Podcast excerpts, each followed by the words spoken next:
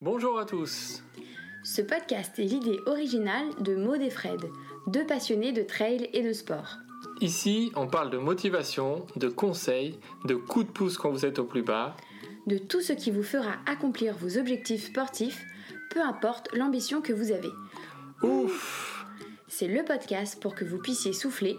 et vous réalisez pleinement dans le sport que vous aimez. C'est parti pour un podcast de Ouf. Ouf, c'est fou qu'on a retourné. Le fou, c'est l'original, celui qui s'écarte de la raison.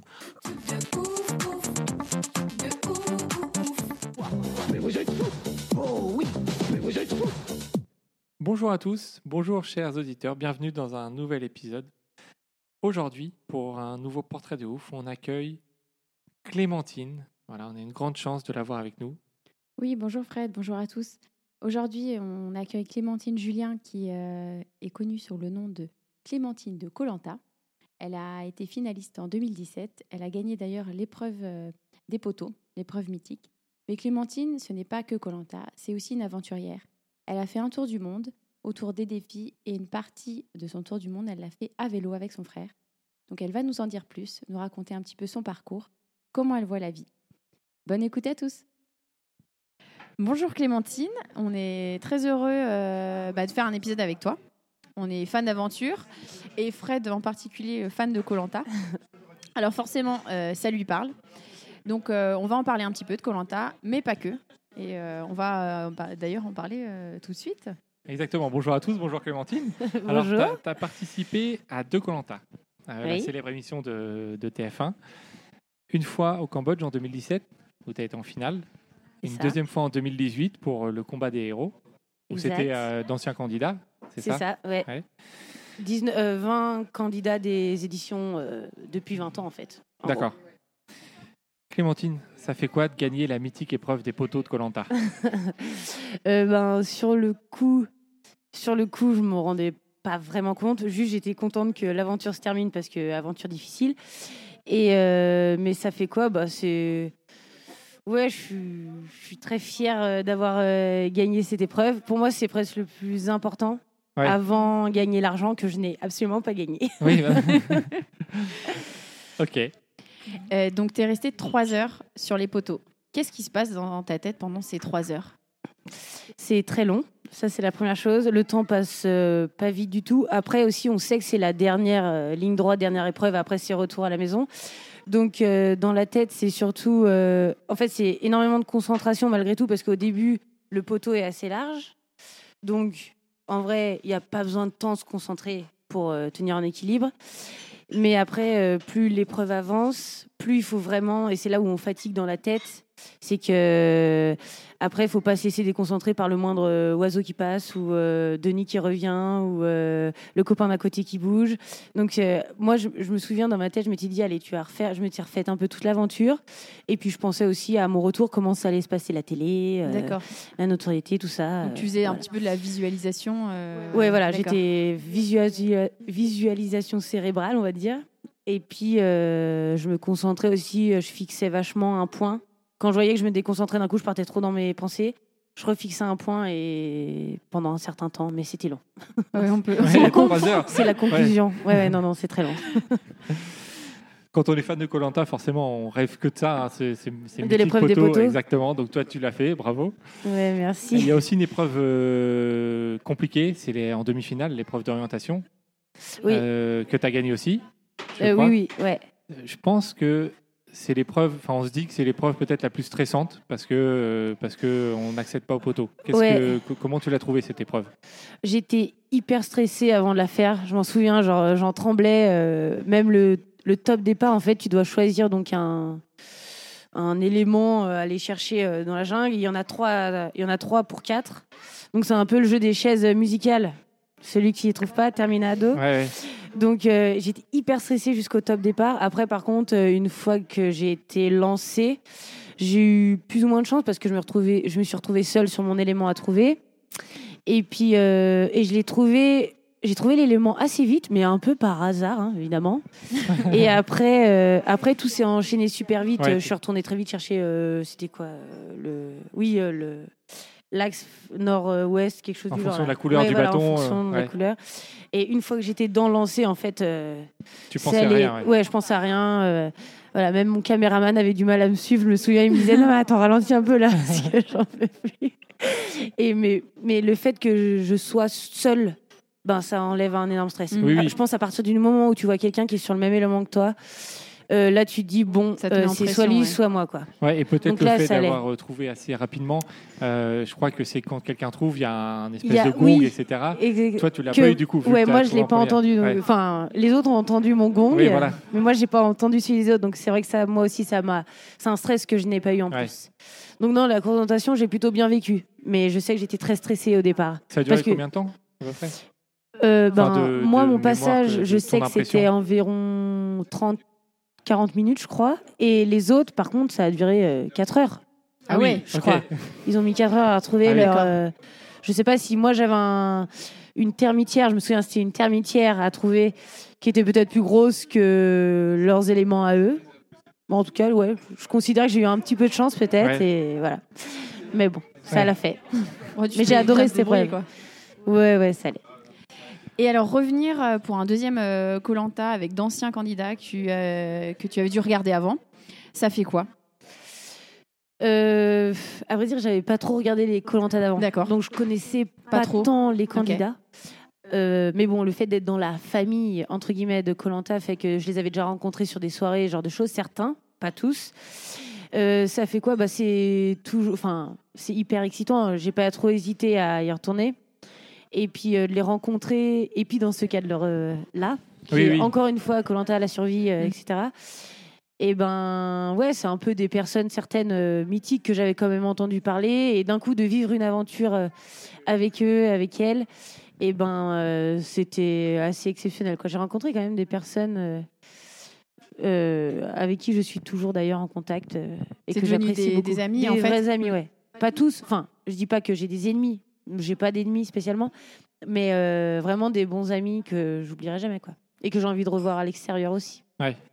Donc, ça s'est ça s'est bien passé, le deuxième Colanta? Ça s'est très bien passé. J'y suis allée avec beaucoup moins de pression, on va dire.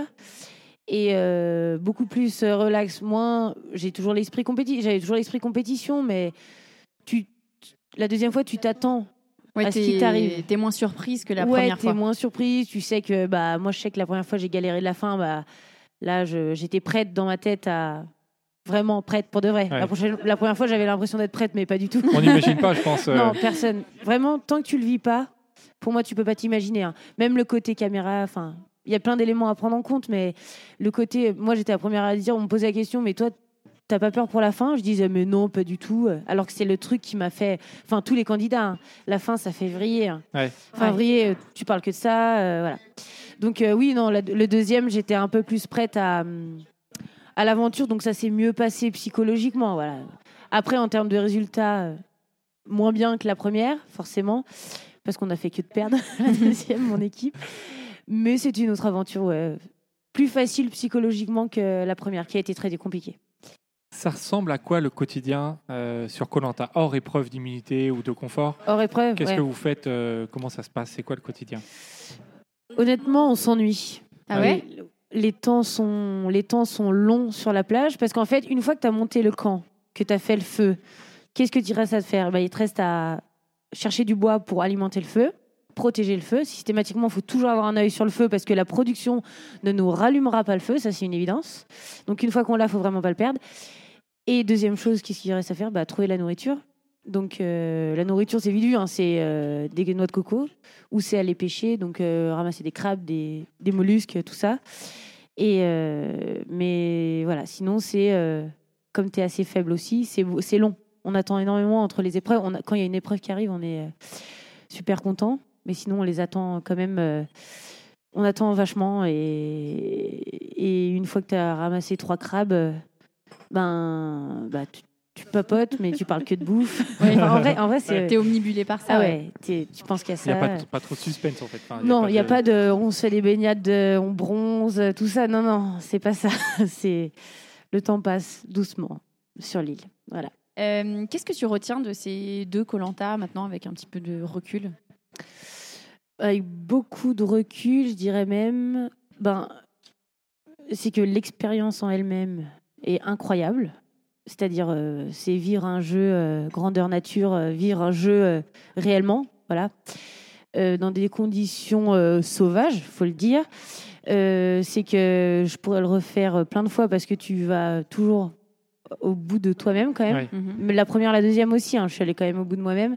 Aussi bien dans les épreuves que sur le camp, tu te rends compte que tu peux vivre sans manger, sans boire beaucoup, on va dire. Euh, Tu découvres voilà. un petit peu tes, tes Ça, limites, en fait. Ouais, voilà. Que tu peux aller quand même très loin, sans rien. Et la deuxième chose, peut-être un peu plus négative avec du recul, c'est quand même tout l'aspect télé, notoriété, qui n'est pas toujours évident à gérer. Euh, réseaux sociaux, euh, voilà, que tu passes d'une personne euh, complètement. Enfin. dans son petit quotidien à quelqu'un qui est connu, donc tout le monde te reconnaît. C'est très sympa au début, mais au bout d'un moment, c'est euh, c'est pesant. Parce que en fait, les gens te, te côtoient pas forcément pour ce qui tu es vraiment, mais plus par rapport à Clémentine de Collant ouais, enfin, dans l'émission, voilà. ouais. dans l'émission et et, et c'est vrai que c'est pour ça que j'aimais prendre le temps de parler avec les gens pour qu'ils me connaissent aussi, euh, qu'ils voient qui je suis vraiment et pas juste qu'ils ont vu à la télé. Et j'apprécie beaucoup, mais mais au bout d'un moment c'est fatigant de toujours devoir euh, Expliquer. expliquer, pas forcément se justifier parce que je suis comme je suis et je m'assume totalement, mais mais les les gens se rendent pas vraiment compte euh, de certains montages, euh, tout ça. Voilà, Ils ont c'est un peu le l'impression, côté j'imagine, d'être proches de toi parce qu'ils t'ont vu à la télé, Ouais. alors que pas du tout. Non, c'est voilà. fou. Franchement, ça c'est fou. Et même en ce moment, à l'heure actuelle, maintenant, ça fait quoi Deux ans que c'est passé à télé.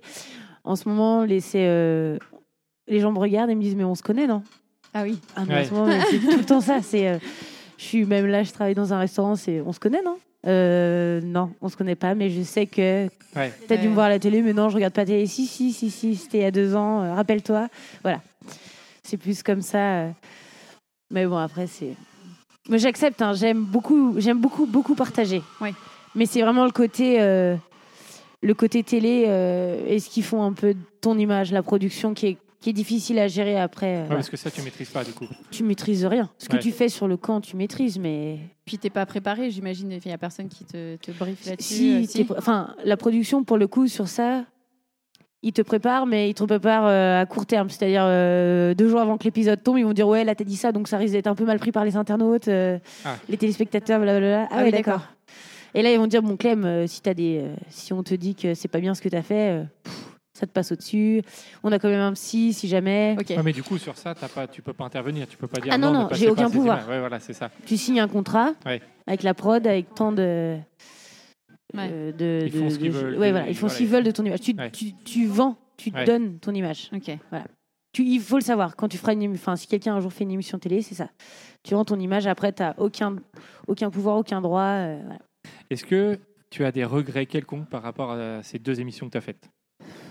Alors, euh, peut-être des regrets, euh, peut-être stratégiques, qui m'auraient, enfin, stratégiques sur la première année, qui m'auraient, sur la première saison surtout, qui m'auraient peut-être permis de des choses que j'ai faites qui m'auraient peut-être permis, par exemple, de gagner 100 000 euros de- au lieu de pas les gagner. Ouais. Je pense que ça Mm. s'est joué à un truc, deux trucs que j'ai fait, mais qui, sur l'instant, j'étais tellement contente. Enfin, après, c'est revenir dans l'émission et les épisodes, j'ai pas envie, mais c'est ouais, voilà, je dirais un regret, c'est un choix stratégique que j'ai fait que si je l'avais pas fait, ça se trouve, j'aurais gagné 100 000 euros, quoi. Donc voilà. Mais sinon, aucun regret euh, d'avoir participé. euh, voilà. Ça m'a apporté plein de choses. euh, j'ai tellement adoré que non. Du positif au général. Franchement, ouais, beaucoup de positif. Voilà, non, donc pas vraiment de regrets. Après ça, fin 2018, euh, tu décides de partir faire un tour du monde pendant un an avec ton frère et deux amis. Quatre ou pas cap, Ouais. c'est ça Euh, bah moi, ça me rappelle un peu de souvenirs, comme je suis Ouais, partie deux ans. Euh, C'était quoi le, le projet et l'idée de ce, de ce tour du monde? Bah, en fait, à la base, donc, on était quatre avec mon frère et les deux filles. Et on avait fait un, on avait, on avait créé un concept de, on nous lance des défis qu'on va réaliser, qu'on va réaliser toute l'année. Donc c'est ce qu'on a fait à peu près pendant huit mois dans notre première partie. On a eu des projets un peu sportifs, humanitaires, des projets un peu fous, un peu, euh, je qualifierais ça de un peu débile, euh, sauter dans un lac glacé, euh, enfin voilà, mais qui nous faisait quand même bien marrer sur le coup. Et euh, en fait, c'est les gens qui nous avaient en guise de partie, ils, ils ont participé à notre projet financièrement. Et nous, en échange, on leur faisait une petite vidéo, une petite dédicace, tout ça à l'autre bout du monde.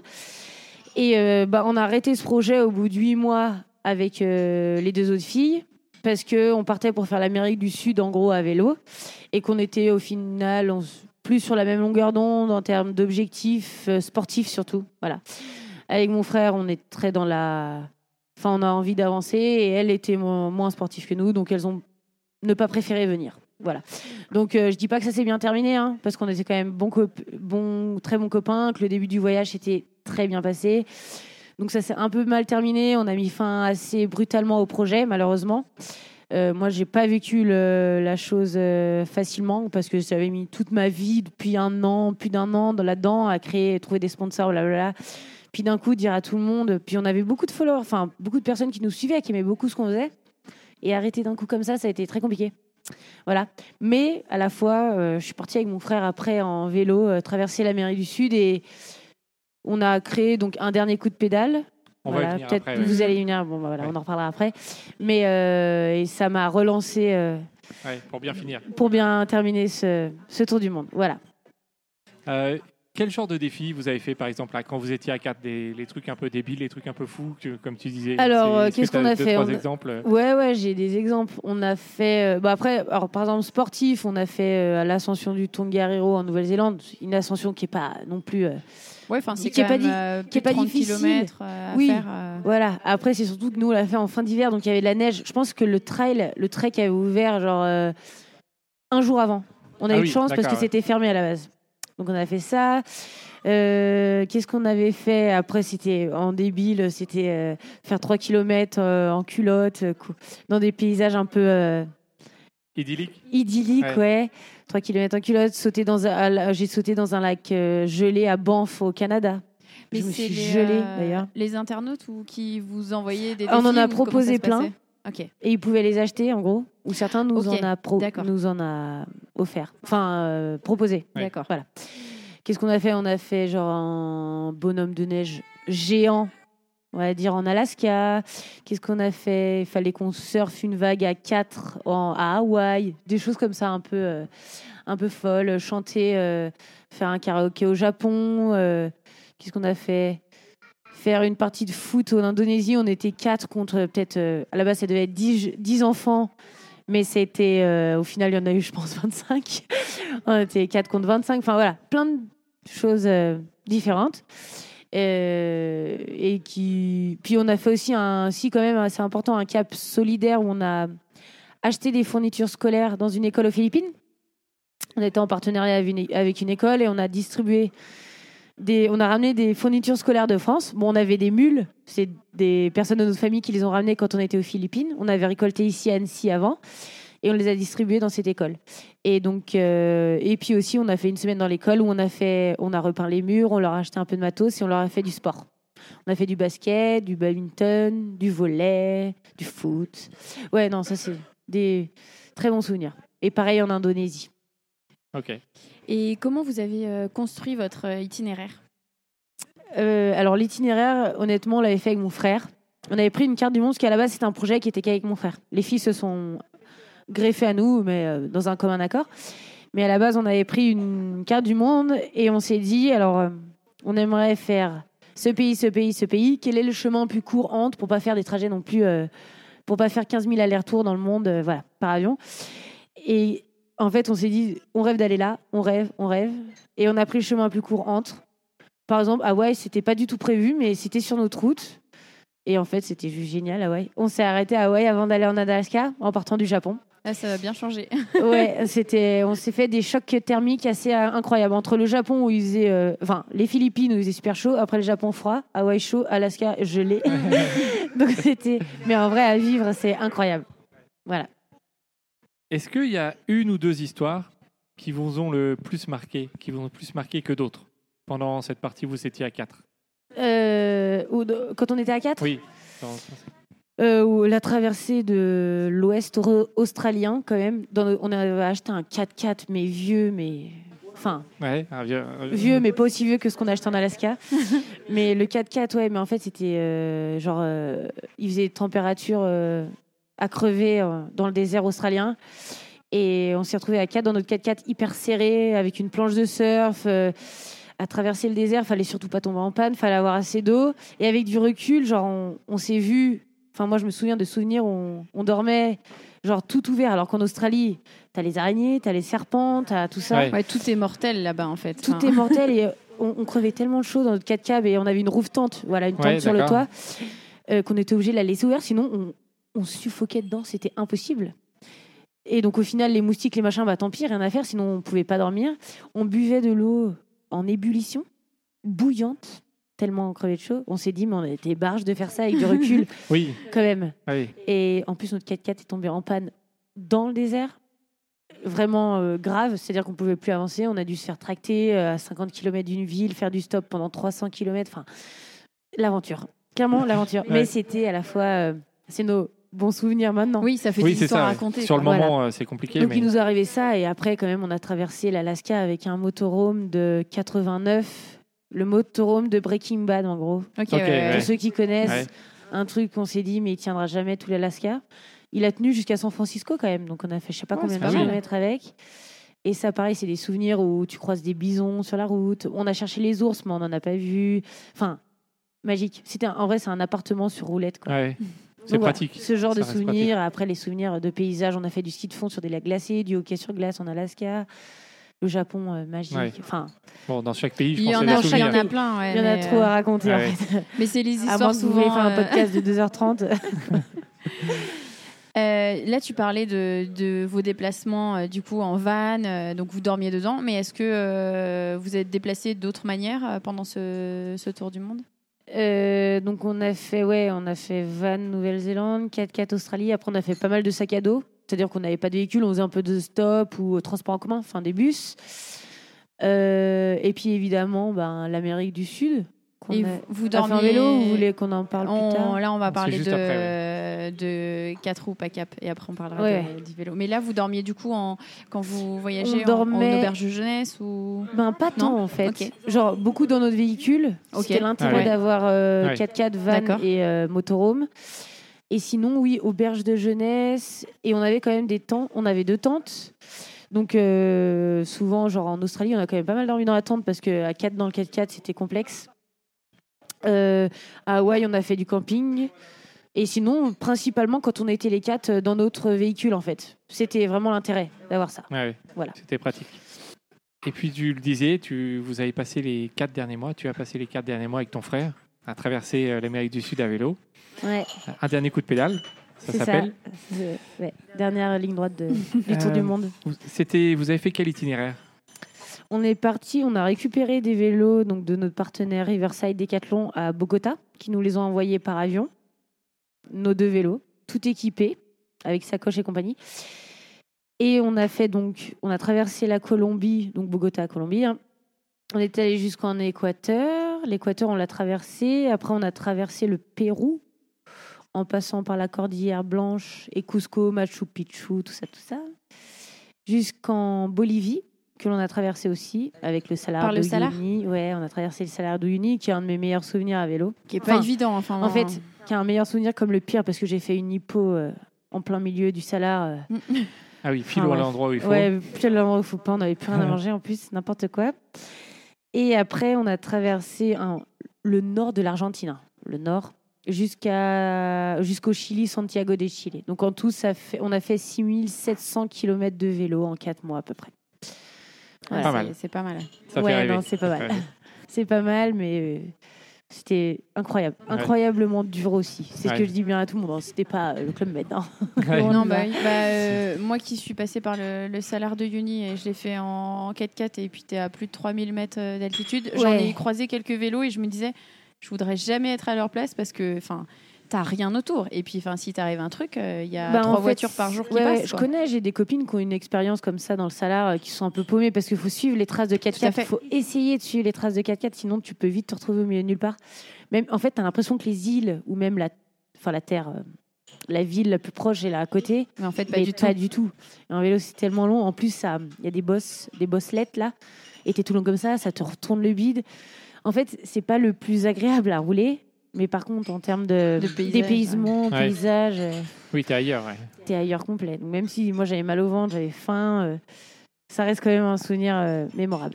Ouais, c'est lunaire, euh, Ah ouais. martien. Enfin, c'est. Mm. c'est- Et à vélo, ça quand même. Enfin, on autre arrivé par saveur, le ouais. nord, par un volcan là-bas. euh, c'est une autre saveur parce que tu, voilà, tu vois les cacates passer, t'es quand même content d'être en vélo et Ouais. même si t'en baves. Ouais, tu, tu mérites ton salaire, quoi. Voilà, tu mets. pour- Moi, j'attendais tellement. En plus, avant de faire le salar en vélo, c'est des lignes droites, des lignes droites, des centaines de kilomètres de lignes droites. On en avait ras-le-bol. Ça a été vraiment la récompense, quoi. La récompense. Et en fait, au début, tu le traverses sur 40 kilomètres, donc ça va. Tu dors. On a dormi sur l'île là-bas, donc euh, pareil, génial. Il fait très, très, très, très froid, genre euh, moins 10, moins 15 le soir. Et après, le lendemain, par contre, c'est 70 bornes de salar, quoi. Et là, c'est compliqué. Mais c'est C'est magnifique. magnifique. Euh, donc, tu, enfin, vous dormiez la plupart du temps en tente. Euh, sur le vélo, oui. oui. Comment vous vous organisiez pour savoir où euh, vous alliez dormir et euh, comment vous organisez euh, voilà, tout ce qui est repas, provisions, un peu la logistique Ouais, la logistique du voyage à vélo, ben, c'est surtout. donc, on avait une tente pour deux. Et non, clairement, on ne savait pas où on dormait. On regardait la carte et on se disait bon, est-ce qu'aujourd'hui, on est chaud de faire euh, 50 bornes ou 100 bornes, par exemple enfin, Où la moyenne, notre moyenne était à 70 par jour. Euh, voilà. Après, c'était évidemment en fonction des dénivelés, euh, etc. Mais l'idée, c'est on se donnait toujours un objectif d'étape, d'arriver à tel endroit. Donc des fois, c'était euh, dans une ville, mais on n'aimait pas trop les villes. On préférait un peu les petits villages où on pouvait dormir. L'objectif, c'était de trouver un plan, genre dormir un peu chez l'habitant, demander est-ce qu'on peut squatter votre jardin, ou des fois, il y avait des... Plus on descendait vers le sud, plus il y avait des petits campings sympas euh, en Argentine, qui est un peu plus développé, mais la Bolivie, c'était principalement en Ouais. sauvage Ouais. Pas grand chose. l'habitant, ou des petits hôtels. Mais quand je vous dis des hôtels, parce que nous, on n'avait pas beaucoup de budget, donc c'était des hôtels à 4 euros la nuit pour deux. hein. Mais c'était des trucs, mais une planche de bois Ouais. Ouais. avec un matelas d'un centimètre. Voilà.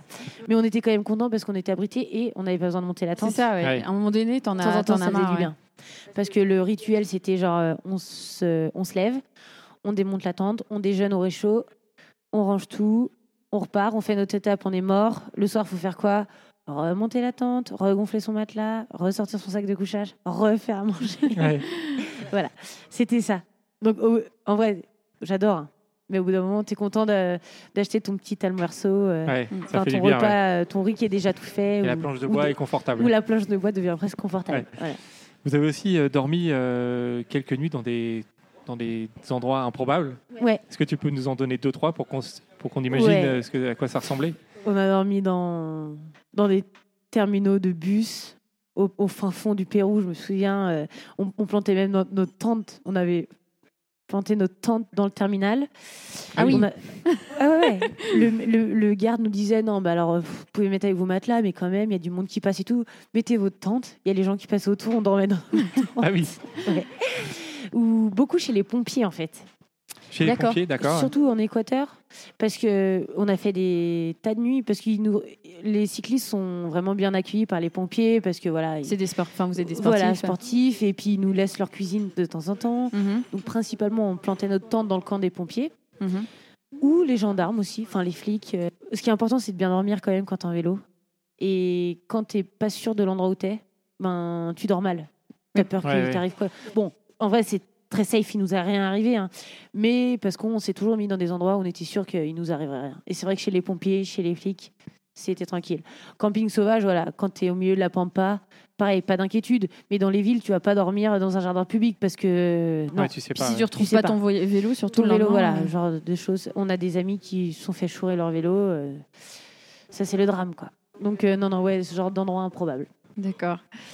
Donc le mode de voyage à vélo, c'est un peu une philosophie différente. Euh, voilà, qu'est-ce qui pour toi, c'est quoi la différence entre voyager en sac à dos, à pied, en transport en commun, et euh, bah, voyager euh, à vélo comme tu l'as fait? Ben, le voyage à vélo, en fait, c'est que le... tu as une liberté. Tu dépends de absolument personne. Et tu aucun horaire. euh, voilà. Tu pas les horaires des transports en commun, des avions, des machins. Et puis même, euh, tu dépends de personne. C'est-à-dire que même en stop à pied, bah, tu vas quand même dépendre de la personne qui va te prendre en stop. Oui. Ouais, ouais. Là, clairement, tu veux t'arrêter, tu t'arrêtes. Tu veux partir à telle heure. Enfin, ça, c'est genre, on, on regardait jamais notre montre parce que bah, pas d'horaire pendant quatre mois, quoi. Enfin, c'est en fonction de ta forme, des, des jambes évidemment. Si t'es fatigué, bah, tu dors plus. Ouais, ouais, ouais. Si t'as mal aux jambes, bah, tu t'arrêtes. Ce genre de choses. Donc, euh, je pense que maintenant, ça est difficile même pour moi de voyager autrement qu'à vélo, tellement j'ai trouvé ça euh, en termes de liberté incroyable. Après, je dis pas, hein, il y a des complications. hein. Faire du vélo sous la pluie, il n'y a rien de Ouais. plus horrible. Ouais. Ou, ou le vent de face, c'est le pire. Clairement. En fait, au début, on a commencé avec des, des journées sous la pluie. On s'est dit, mais il n'y a pas pire que ça, en fait. On est trempé, on a froid. Là. Et après, il est arrivé le vent de face. Et là, on s'est dit, non, non, le vent de face, C'est c'est pire pire. que la pluie. ouais. Parce que tu dois faire tant de kilomètres, mais en fait, tu les fais en quatre fois moins de temps parce que tu avances rien du tout. Donc, ça, c'est tous les côtés euh, difficiles du vélo qu'il faut pas oublier. Mais par contre, tu as une liberté. Et en fait, quand tu es en vélo, tu rencontres mais beaucoup plus de monde que quand tu es en. soit dans ton propre véhicule motorisé, soit à pied, je pense que tu rencontres quand même beaucoup de monde. C'est sûr. Mais le vélo attire, en fait. Ils vont te poser la question, mais tu viens d'où comme ça? Et ton vélo, il coûte combien? Et tu le ramenais comment de France? Et, et ce qui fait que ton récit devient intéresse vachement les locaux. Et, ils ont, et en fait, je sais pas, je pense que quand tu es en vélo, ils ont pas peur de toi. Alors que quand tu es à pied, certains locaux vont être beaucoup plus craintifs. On, on s'est rendu compte de ça. Alors que quand tu es en vélo, oh, bah, tout le monde te dit salut, te klaxonne. te- C'est hyper euh, ouais, euh, amical, euh, intéressant. Enfin, ouais, non. Ouais. C'est, on a eu, quand tu es en vélo, voilà, tout le monde veut t'aider. Même t'as un petit, ils te voient bidouiller sur ton vélo, ils viennent tout de suite t'aider. Voilà, à pied, c'est bah, en fait un voyageur comme un autre. Je dis pas que qui viendront moins quand tu es à pied, mais je pense quand même en vélo, tu as ce côté genre euh, sportif qui attire vachement. euh, Enfin, comment c'est possible? Parce que eux, les locaux, la plupart, enfin, si on a croisé des cyclistes, mais sont pas l'effort pour eux, c'est voilà. C'est inimaginable. euh, Ouais, c'est pas leur. euh, ils ont. Ils ont en d'autres fait, priorités. ouais. ils ont exactement, ils ont d'autres priorités. Genre en Bolivie, c'est un pays très pauvre d'Amérique du Sud. Ils se disent mais enfin euh, pour eux c'est euh, l'agriculture ou, ou travailler pour. euh, mais comment c'est possible de voyager à vélo en fait? Comment t'as comment tu te nourris? Comment tu as des sous pour faire tout ça? Alors que le vélo clairement ça coûte rien. Enfin, je veux dire on n'a pas de transport à payer, on n'a pas d'hébergement à payer, très peu. Voilà. Donc mais c'est intéressant de partager ça. Ils comprennent. Après on leur dit bah partez avec nous. Euh, Ouais, je veux pas. Enfin, voilà. Justement, tu as fait cette partie avec, euh, avec ton frère. C'est, euh, je pense que ça n'a pas de prix de partager une aventure aussi intense que ça avec son frère. Ça, c'est sûr. Comment, Dans tous les sens du comment, terme. comment ça s'est passé, cette relation avec ton Euh, frère? Ben, avec mon frère, ce qu'il faut savoir, c'est qu'on est hyper diff... On, on s'adore. On se le dira jamais. On s'adore. Ah, mais là, il a Mais entendu. S'il t'écoute, euh, Si un jour il m'écoute, il, Ouais. il sait très bien qu'il me. Enfin, moi, je l'adore en tout cas. Après, on est très, très différents. C'est-à-dire que moi, je suis hyper active, excitée, euh, un peu excentrique, j'avoue. euh, Et lui est beaucoup plus réfléchi, plus calme. ouais, ça fait Et en fait, c'est un équilibre. complé- complémentarité. Ouais. Si, euh, genre, à un moment, il va dire non. Il va m'arrêter, il va dire non, là, on va réfléchir deux secondes, on va pas, on va pas se précipiter. Alors que moi, je vais dire, mais c'est pas grave, on va faire ci. on va- Non, là, c'est important. Voilà. Ouais. C'est vraiment un équilibre. On a trouvé un équilibre entre nous deux. Après, forcément, on se connaît aussi par cœur et c'est pas comme un couple qui peut se séparer. Mon frère restera mon frère toute ma vie. Oui. Donc, euh, quand on avait des disputes, on savait que c'était pas grave déjà. On savait qu'on allait se retrouver et manière, on n'avait pas le choix. On pouvait pas dire allez ciao, Ouais. tu retournes, dans- tu fais ta vie, je fais ma vie. Non, c'est pas possible. Et puis on on n'aurait pas fait ça à nos parents de toute manière. Euh, mais c'est, ça a été quand même compliqué certains moments parce que euh, dormir dans une tente de 2 mètres carrés, mon frère est grand en plus. Donc euh, rien que ça, passer euh, quatre mois de nuit avec son frère, voilà, dans un espace aussi restreint. Et lui, par exemple, est végétarien. Donc on mangeait pas la même chose. Euh, moi, je suis pas difficile niveau bouffe, donc je, j'ai- je laissais gérer. Je disais, bah, tu manges pas de viande, tu gères la bouffe, quoi. Parce que moi, j'ai pas. euh, voilà. Tu as besoin d'œufs, d'œufs, euh, genre de choses. Enfin, bref. Euh, voilà ce côté-là. Et puis, il entend, au bout d'un moment, enfin, c'est comme tout le monde. Quand tu vis 20 H24, je- T'as on- des on- tensions, ouais. T'as des, des petites tensions, mais après, le vélo, lui, en général, il était devant. et puis, il écoutait ses podcasts, ses machins. Moi, j'étais derrière, j'écoutais mes podcasts, je chantais. Et c'est vrai que c'était rare où on passait des kilomètres à papoter, quoi. Ouais, Au bout d'un moment, t'as plus rien à- se dire. Ou alors, c'était organisationnel, ou alors on a fait combien de kills. Mhm. Voilà. Ou pour parler du retour aussi, genre de choses, ou se remémorer des, remémorer des souvenirs. Mais c'est vrai que à la fin, c'est normal. On en... mais on se détestait pas. Enfin, ça arrivait qu'on se prenne le chou, évidemment, ou que chacun souffle de son côté pendant quelques jours. Mais en vrai, ça s'est très bien passé. Et c'était magique. Ouais, Avec son on imagine. Et qu'est-ce que tu as appris du coup de, de cette année euh, en tour du monde? Qu'est-ce que tu retiens? Beaucoup de choses. Euh, je retiens euh, que on est quand même pas si mal lotis en France. Ouais. Ça, c'est une première chose.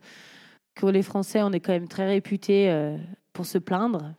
Mais non À peine, non. à peine. Moi, j'allais- quand je suis rentrée, c'est la première chose qui m'a Ah marqué. bah, c'est clair. Et je disais, mais, mais c'est pas grave, en fait. Euh, Enfin, ton, thé- ton café est froid, bah, c'est pas grave.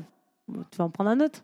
Enfin, Ouais, des choses. Enfin, Des problèmes Voilà. là où il n'y en a pas Ouais. forcément. je pense que je suis devenue ultra minimaliste et simpliste. Enfin, Mm. pas simpliste de caractère, hein, mais euh, de, ma- beaucoup moins matérialiste qu'avant. Voilà. Ouais.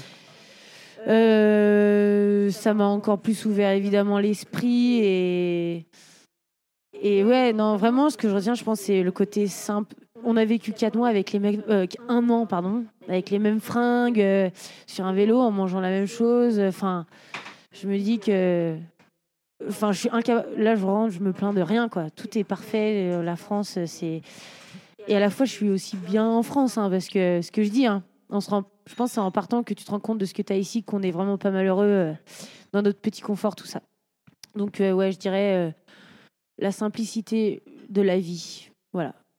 Pour Ah, c'est. Bien résumé, ouais. Enfin, c'est un gros résumé, mais après, il y a plein de petites choses que je pourrais dire par rapport à ça. Mais voilà. Et puis, après, j'ai une autre, aussi une conscience sur l'environnement qui a, Qui a changé qui a changé. Ouais. Ouais. Je, je l'étais déjà avant de partir. hein. J'avais toujours un œil sur la planète, évidemment. Mais là, encore plus qu'avant, je suis devenue presque un peu désagréable par rapport à ça avec les gens qui m'entourent. Ouais. Je me frite vachement avec les gens qui m'entourent, mais, mais sans, sans vouloir faire des leçons de morale et tout. Pas du tout. C'est juste que je veux imposer. Enfin, pas imposer. C'est que j'aimerais partager des choses que j'ai vues qui m'ont marqué euh, dans les océans, euh, même au bord des routes en vélo. Tu vois tout en vélo. hein. Et tu te dis, mais là-bas, ils n'ont pas du tout de la culture. Ici, en France, franchement, on fait les choses bien. Pour de... Enfin, le tri, enfin, ce sera un autre sujet de podcast, tout ça. mais, mais voilà, Euh, juste pour dire que sur la planète, il y a quand même euh, des choses que j'ai eues qui m'ont marqué. Il y a des, des choses à prendre de chaque pays et des choses à, à rejeter de chaque pays. Voilà, aussi bien sur l'environnement que sur plein de choses, hein, sur la société, la consommation, euh, voilà, la façon de vivre, l'humain de manière générale. Quelle est la différence Quelle différence tu pourrais faire entre une, entre une aventure comme Colanta et un tour du monde, si on peut faire une différence Euh, une différence ou des points communs? Enfin, les deux en fait.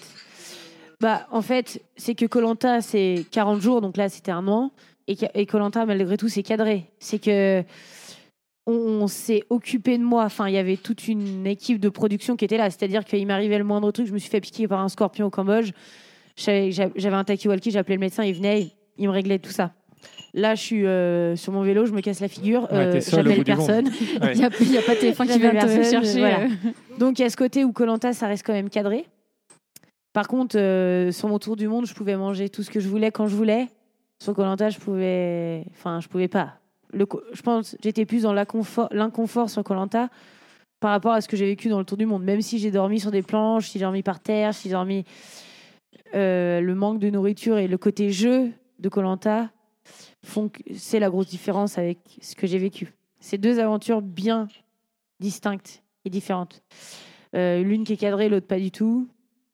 Euh, voilà. Après, les points communs, c'est quand même euh, l'inconfort, même si c'est pas le même inconfort.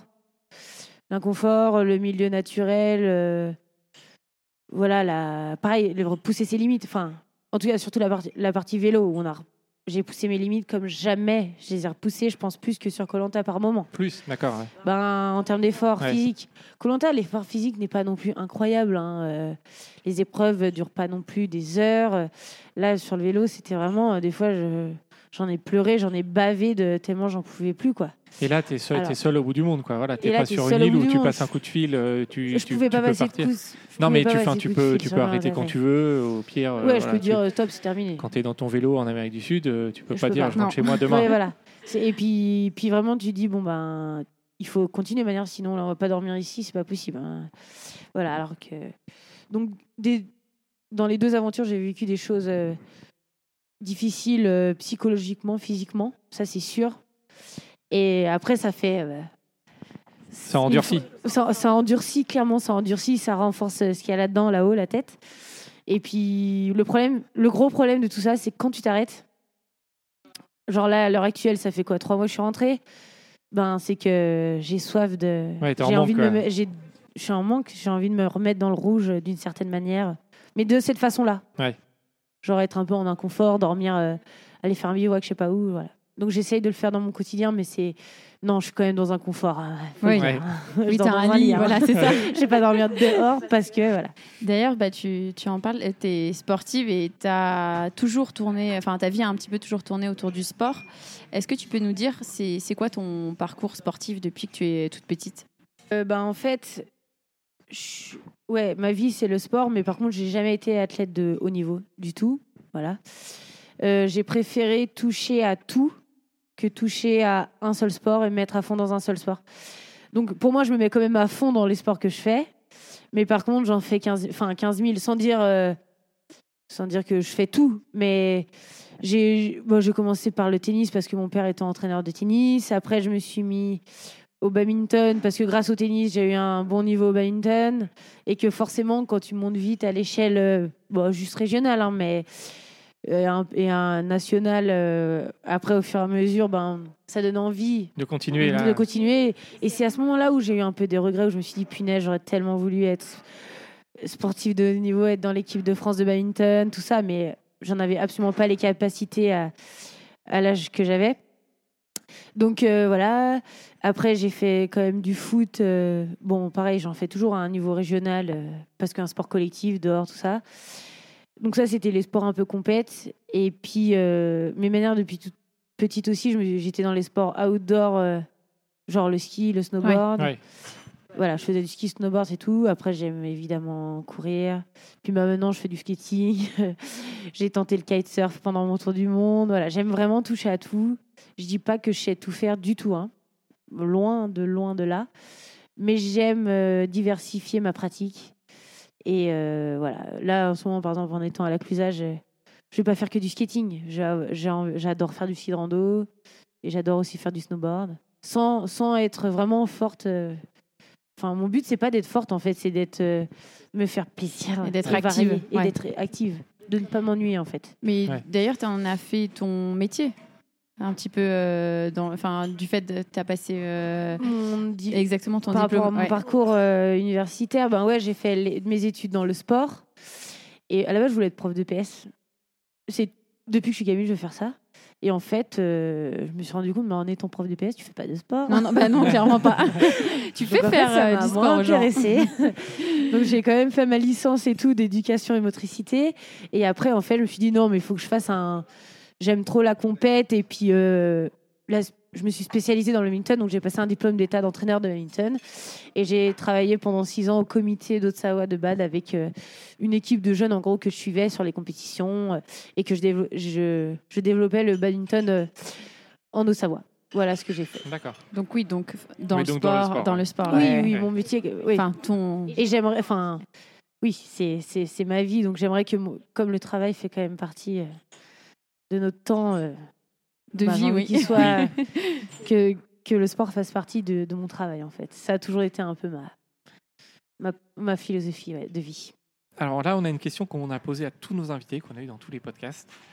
Est-ce que tu as un objet piège. Non. Est-ce que t'as un objet fétiche que tu emmènes avec toi dans tous tes périples? Mes baskets. Mais c'est pas. Ouais. Non, enfin, j'ai besoin que de ça, en fait. Ouais, t'as pas de gris mais en de- fait, j'ai pas de de- gris-gris, non. J'ai j'ai des bracelets et tout, mais là, je les ai même pas. J'ai acheté des bracelets un peu dans tous les pays, genre de choses. Mais euh, non, après, je, je m'attache à rien. Donc, genre, de tous mes voyages, j'aime. euh, Enfin, j'achèterai pas de souvenirs de trucs. C'est des, des trouvailles, des. Franchement, ça peut être un caillou, euh, n'importe quoi. Mais par contre, chez moi, j'ai une boîte à trésors, en fait. Ah. Ah, voilà. Ouais. Voilà ce que j'ai. Ok. J'ai pas un objet que je garde partout. Par contre, je tu préfère ramènes euh, ramener des petits trucs de chaque n'importe endroit. quoi, Ouais. de chaque endroit. Mais il y a des trucs. Et ma mère me dit, mais à quoi ça sert ça? Je dis, mais tu te rends pas compte, ce, ce a caillou a cette forme, il vient de telle plage Ouais. à tel endroit. Et en vrai, chez mes parents, j'ai j'ai une monstre caisse avec des n'importe quoi dedans. Ça peut être une, une touillette à café de, du Japon. Ouais. Euh, Enfin, des trucs. euh, Mais quand je le vois, voilà, Ça te je me rappelle, souviens, ouais. et en fait, ça me rappelle une anecdote. Voilà. C'est plus ça que j'ai en fait. Je préfère prendre des souvenirs que je me trimballe pas avec quelque chose. euh, un truc fixe euh, partout. Ouais. Ouais, non, Hmm. pas spécialement. C'est marrant parce que moi aussi, j'ai des boîtes à souvenirs, j'appelle ça. Et Ouais. je mets des trucs, mais euh, comme toi, des touillettes. Mais après, j'adore des les bouts de regarder. billets d'avion, euh, des trucs comme ça. Et puis je me dis, euh, peut-être que je les ouvre pas encore, moi j'attends. Je me dis peut-être que quand j'aurai 80 Mais ans, je les rouvrirai. Et est-ce que tu as fait des carnets de voyage? Ouais, ouais, j'en ai. Parce que genre moi là en maman j'en ai écrit quatre, mais c'est un bonheur Ah, de les Tu te relire. replonges dedans et tu Ah relis. ouais. je les relis pas parce C'est que le meilleur souvenir. Je sais pas. Ça transmet. oh, Ouais, je sais pas. En Ouais, fait, c'est. Je suis pas prête à. Enfin, je. Pas encore. Ouais ouais. Mais je pense C'est que l'écriture c'est ce que je conseillerais à n'importe quel voyageur qui part un peu plus longtemps, mais même moi hein, quand je partais un mois avant, euh, j'écrivais. Et euh, au final, grâce à ça, tu rien parce que tu as les photos, mais les photos au final elles sont tellement ouais, loin, ouais, elles ça sont dans part. tes souvenirs, ça part, que l'écriture c'est indélébile quoi. Ouais. Faut juste pas perdre ton carnet C'est ça, oui. dans la boîte à bazar. Euh, Qu'est-ce que tu réponds, Clémentine, aux gens qui te disent que tu es une ouf? Que je ne le suis pas du tout. Enfin, moi, je me suis, con- je me considère pas du tout comme euh, une ouf, mais une ouf euh, par rapport à votre nom de podcast. ou- Ouais, nous on pose. Enfin, par rapport à notre Par mon rapport podcast. au fait que tu fasses des Tu trucs fasses de des fou, trucs de des- fou, des ouais. trucs de, Mais en fait, euh, moi, des émissions, des trucs. non, enfin, c'est comme quand je supporte pas qu'on me dise, par exemple, que je suis une star. Il y a des gens qui vont me dire, euh, t'es une star de la télé, machin, genre par rapport à Colanta, ou euh, t'es une ouf par rapport à tes voyages. Je, je suis pas vraiment d'accord, en fait. C'est juste, je pense, ça dépend ce que t'aimes dans la vie. Tout le monde a une part. Tout le monde sera ouf à sa façon, en fait. Voilà. Enfin, c'est ce que je pense. Après, euh, tout ce que j'ai fait, j'ai, euh, enfin, pour moi, c'est pas incroyable. C'est juste que c'est des choses que j'aime faire et que j'ai les capacités de faire. Mais par exemple, je euh, sais pas, enfin, j'en sais rien, quelqu'un qui adore le cheval, il va faire peut-être, pour moi, ça va être un truc de ouf qu'il va faire en cheval, mais pour lui, ça va être rien du tout. Il a, il a traversé, je sais pas quel pays en cheval. Voilà. Alors, et donc, moi, même le trajet à vélo, si j'ai trouvé ça fou des fois, Ah. les si, j'avoue, enfin, pour moi, oui, mais par exemple, vous allez demander à mon frère, euh, toi, t'en as pensé quoi? Il va dire, ouais, c'est rien d'exceptionnel. Alors que moi, je vais dire des fois, mais mec, on a fait 130 bornes, pour moi, c'est. je suis au bout de ma vie. Là, c'est ouf ce qu'on a fait quand même. Avec du déni, machin. Sur certains faits, petits faits peut-être, mais de manière générale, je dirais pas que, que, que je suis une ouf. Je pense que. Je dirais que il faut oser faire les choses qu'on est déterminé à faire, en fait. Enfin, je sais pas si Ah oui, vous voyez beau- beau Ouais, message. Qu'on a envie beau- de faire Ouais. si tu as envie de faire quelque chose, le, là où tu seras fort, c'est de le faire en fait, c'est de tout quitter et de le faire. Enfin, je parle par rapport au voyage. Moi, là où, où, où je pense où j'ai trouvé ma force, c'est de dire à mon taf donc d'entraîneur de batte, de dire bon bah non là les gars, c'est bon, j'arrête, je suis désolée, l'année prochaine je pars. D'avoir cette ce cran de dire stop. Et puis à partir du moment où tu as dit stop à ton travail, que tu as mis évidemment des sous un peu de côté, si tu as un petit peu de sous de côté, ben après T'as dit stop, t'as dit au revoir. Là, c'était le plus dur pour moi, c'est de dire au revoir à, la famille, tout ça. Et ben après, en vrai, ça suit son cours. Tu, tu, tu risques rien. Enfin, faut juste, pour moi, avoir le cran et oser dire stop à quelque chose pour partir sur autre chose. Voilà. Moi, je dirais que c'est ça qui est, qui est fou. Après, en soi, euh, faire euh, des kilomètres à vélo, tout ça, si t'aimes les faire, enfin, Ouais, c'est ton dada, quoi. Enfin, je sais pas. Pour moi, c'est rien d'exceptionnel. Ouais, c'est très bien répondu. ouais, ouais. Très Non, je sais pas. répondu. Ouais. Si tu devais rencontrer Clémentine Julien, qu'est-ce que tu lui dirais? Si je devais me rencontrer moi-même, Ouais. Exactement. qu'est-ce que je lui Si dirais? Ouais, Qu'est-ce que tu te Toi-même, dirais? tu étais en face de toi, qu'est-ce que tu te dis? Qu'est-ce que tu te Sacrée question, ça. Euh, Enfin, qu'est-ce que je lui dirais? Bah, raconte-moi. Ouais, Ouais, partager envie son partage voyage. son- Ouais. Tout ce qu'elle a Enfin, moi, j'adore parler de de mes aventures. Enfin, j'aime quand les gens euh, ont envie de savoir. Enfin, j'aime partager ce que j'ai fait et et j'aime. Enfin, parce que avant tout, j'aime par- demander aux gens euh, ce qu'ils ont fait d'incroyable, quoi. J'aime trop rencontrer des gens. ont- J'aime trop rencontrer des sportifs de haut niveau pour savoir comment ça se passe leur vie, euh, qu'est-ce qu'ils ont fait. Parce que moi, je trouve ça fou ce qu'ils font, par Ouais, exemple. ouais. Et comme euh, j'aimerais, je sais pas, rencontrer euh, peut-être, euh, je, je dis Mike Horn, mais je suis pas une grande fan de Mike Horn, mais euh, voilà, si je pouvais le rencontrer demain, j'aimerais qu'il me raconte de, en Tout ce qu'il a face, fait, tout ce qu'il a fait, ou c'est voilà ce qui se passe derrière euh, les réseaux sociaux. euh, parce qu'on lit beaucoup de choses sur les réseaux, mais poser mes propres questions. voilà. Donc je me dis que si je me rends compte, voilà, c'est que déjà j'ai envie de savoir euh, Ce que tu as ce fait. que tu as ouais. fait. Voilà, je pense. Ouais, Je sais bien, pas trop. ouais, ouais. Apprendre à te connaître, en fait, c'est ça Ouais, peut-être, voilà. Et par... enfin, ouais, parler du voyage, quoi. Je trouve que c'est ce qu'il y a de plus intéressant. Et elle était comment, euh, Clémentine, à, à 10 ans? À 10 ans, euh, un peu euh, hyperactive. Euh, j'étais pas, j'avais pas le syndrome de l'hyperactivité, mais je sais que ma mère en a un peu bavé parce que voilà, j'étais. Enfin, clairement, nous, on n'avait pas le droit aux écrans, tout ça, donc on passait notre vie dehors, déjà, à faire des cabanes, des machins. On a grandi dans un petit village en Haute-Savoie euh, où on passait avec mon frère et ma sœur euh, notre vie dehors. Puis on préférait, nous, être dehors. Puis ma mère, clairement, préférait qu'on soit dehors. Donc, euh, j'étais, ouais, après, j'étais assez caractérielle aussi. hein. J'avais un tempérament de feu, faut le dire. Hyper mauvaise joueuse, en compétition, tout ça, c'était, c'était grave. ouais, très caractérielle, quoi. J'ai eu une, belle crise d'adolescence aussi à 15 ans. euh, voilà. Puis après, petit à petit, je me suis calmée. T'es adoucie, mais Ouais. pas dans la- l'hyperactivité. Hein. T'aimes bien toujours faire ouais, des trucs. Ouais, mais c'est, ouais, ouais, oui, c'est sûr. Mais j'étais très nerveuse quand j'étais petite, euh, voilà. Mais après, j'ai, ça s'est calmé avec, euh, justement, je pense que j'avais besoin de me défouler. Enfin, ça a toujours été ça. Même maintenant, je me vois si, si j'ai pas ma dose euh, de sport, tout ça, euh, je tiens pas trop en place, quoi. Voilà. J'ai, oui, j'ai besoin clairement de ça.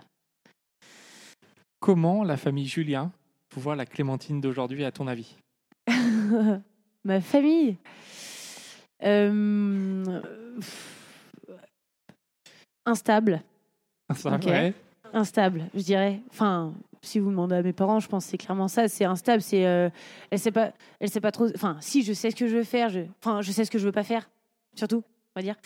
Bah, c'est déjà Euh, pas et mal. puis pas, qui n'arrive pas à se poser. euh, Enfin, j'arrive pas à être dans la même ville trop longtemps. euh, J'ai plein d'idées en tête. euh, voilà, c'est surtout, euh, en fait, il, imprévisible. Voilà, je dirais ça. Demain, je peux leur dire, je pars en vélo d'ici. Ok, bon, bah, pas étonnant, enfin, pas étonnant, mais étonnant. ou demain, je vais aller vivre à l'autre bout du monde. Ouais, pas étonnant. Ouais. Enfin, voilà, imprévisible, ils peuvent pas savoir. je leur dis des choses, mais ils savent pas si vraiment je vais aller au bout. Ou... Voilà. Même si souvent, j'essaye d'aller au bout de ce que je dis. D'accord. Imprévisible, je trouve que c'est Ouais. pas mal. Instable. je sais pas si c'est très positif, mais. Est-ce que tu peux nous dire quels sont tes projets ou tes aventures de ouf à venir? Ben, le projet que j'ai, euh, c'est comme avec vous. Et c'est un projet plutôt professionnel. Voilà, Ouais. qui va me aussi me réorienter parce que j'ai jamais fait de l'accompagnement de voyage, on va dire. Mais euh, j'ai déjà fait, j'ai déjà organisé des séjours sportifs et tout en France, par contre, mais pas spécialement à l'étranger. Et puis là, ça va. Le projet avec vous, c'est quelque chose qui rallie mes deux passions en fait, le voyage et le sport.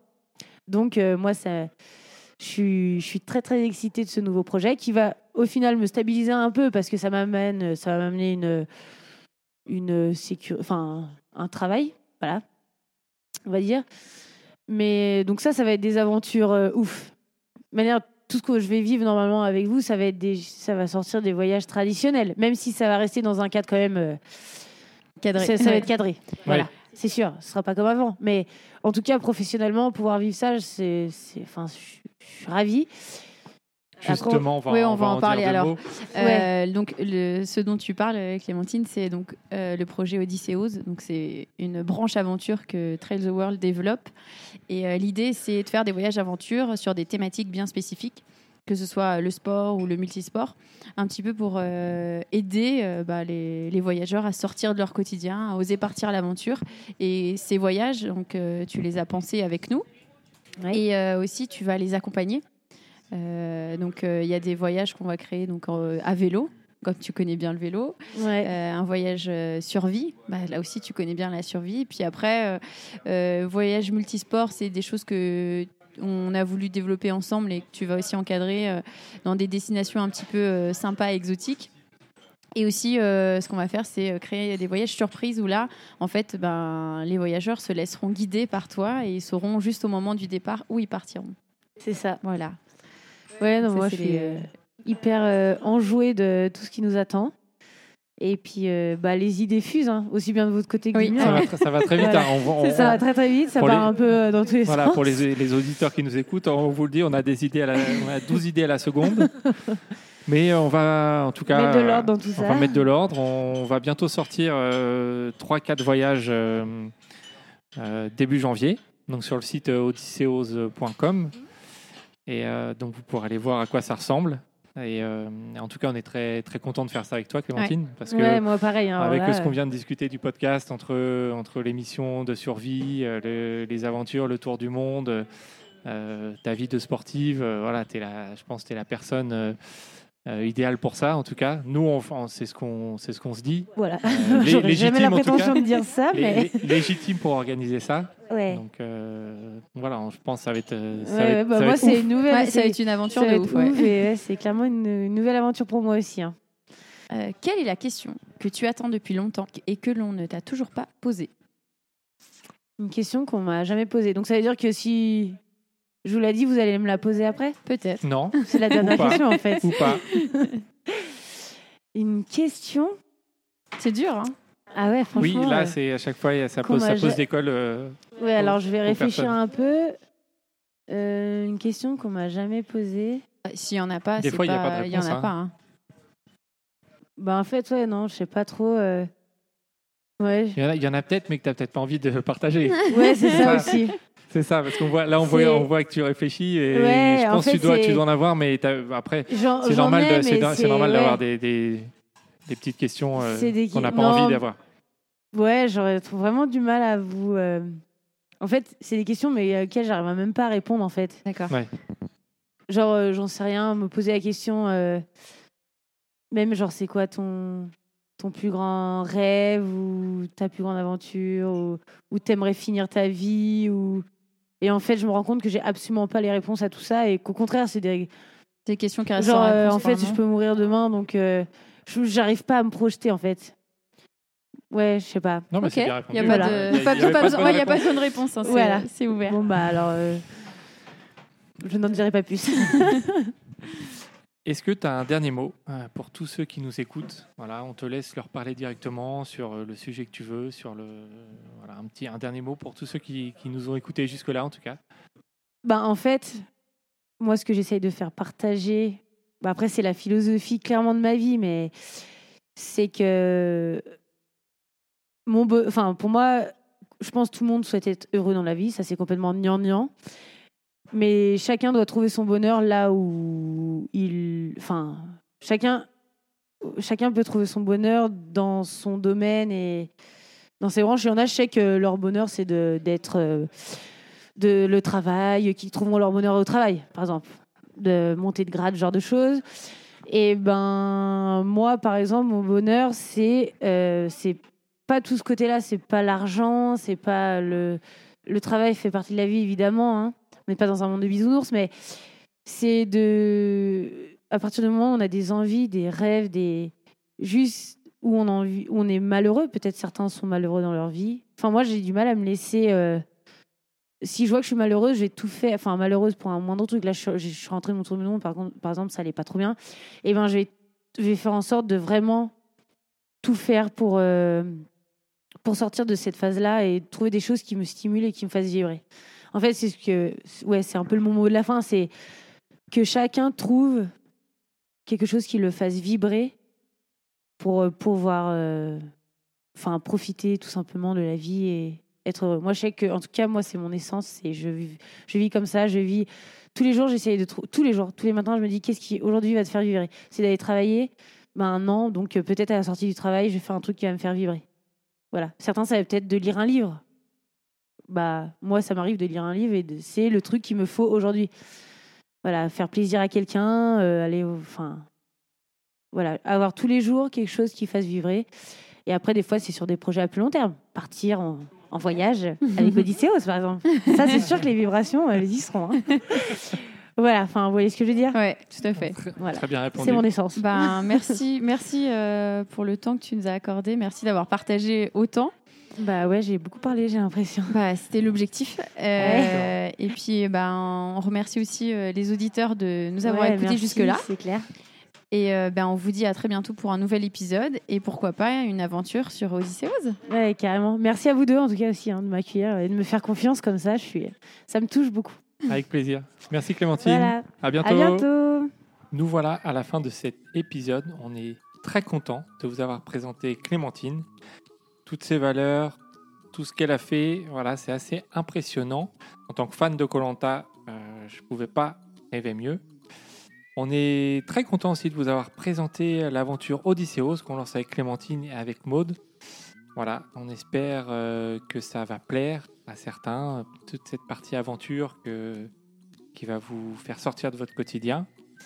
Pour le podcast, si ça vous a plu, n'hésitez pas à partager, à mettre des petites étoiles, des commentaires, ça fait toujours plaisir. Vous pouvez aussi nous soutenir, on a un compte Patreon, pour ceux qui veulent aller les voir, hein, vous pouvez aller voir sur notre site ouf .fr, ouf avec 3 F, hein, mais ça vous commencez à connaître. Et on remercie, on remercie beaucoup Marie de Go Girls qui fait les montages depuis euh, quelques épisodes. On apprécie beaucoup son travail. N'hésitez pas à aller la voir sur les réseaux sociaux qu'elle fait. assez remarquable aussi. Et quant à vous, chers auditeurs, on vous dit à bientôt pour un nouvel épisode.